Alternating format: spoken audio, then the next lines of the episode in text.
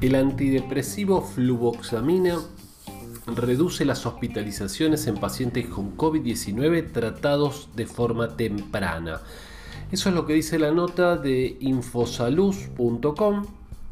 Muy interesante, eh, es muy reciente, es una nota de Europa Press que toma Infosalud y dice, un antidepresivo común llamado fluvoxamina reduce la necesidad de hospitalizaciones en los pacientes COVID-19 tratados tempranamente, según los resultados del ensayo Together dirigido eh, por investigadores en Canadá, Estados Unidos y Brasil.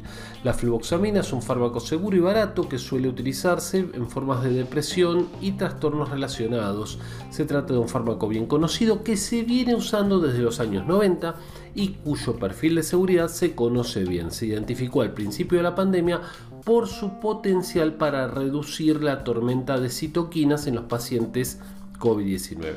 Se hizo el estudio en un total de 1.472 pacientes, al azar le asignaron placebo y la droga, o sea, un estudio a doble ciego y después se evaluó qué pasó con unos y qué pasó con los otros para ver si desarrollaban la enfermedad grave. Eran pacientes de más de 50 con algún factor de riesgo.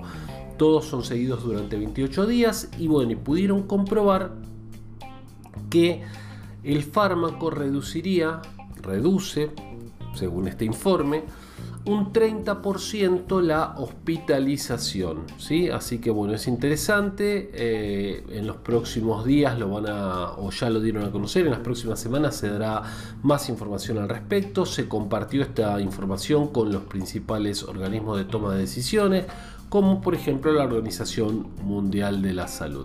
Así que bueno, interesante, acá un fármaco, están empezando a aparecer ¿no? estos, estos fármacos, no solo las vacunas, por supuesto, son lo mejor que tenemos hoy en día, pero algunos fármacos están empezando a, verse resultados para el tratamiento o incluso la prevención, como hablamos hace tiempo, que hablamos de la aspirina y hemos tenido algún, algún encuentro no, no muy positivo con algún, este, algún colega y demás. Bueno, hay informes de israelíes que decían que la aspirina protegería contra la infección de COVID, aspirina en dosis bajas, 100 miligramos, y también la melatonina es otro de los, de los fármacos que se había estado estudiando para prevención. En este caso, bueno, agarrada en forma temprana, evitaría la hospitalización en un 30%.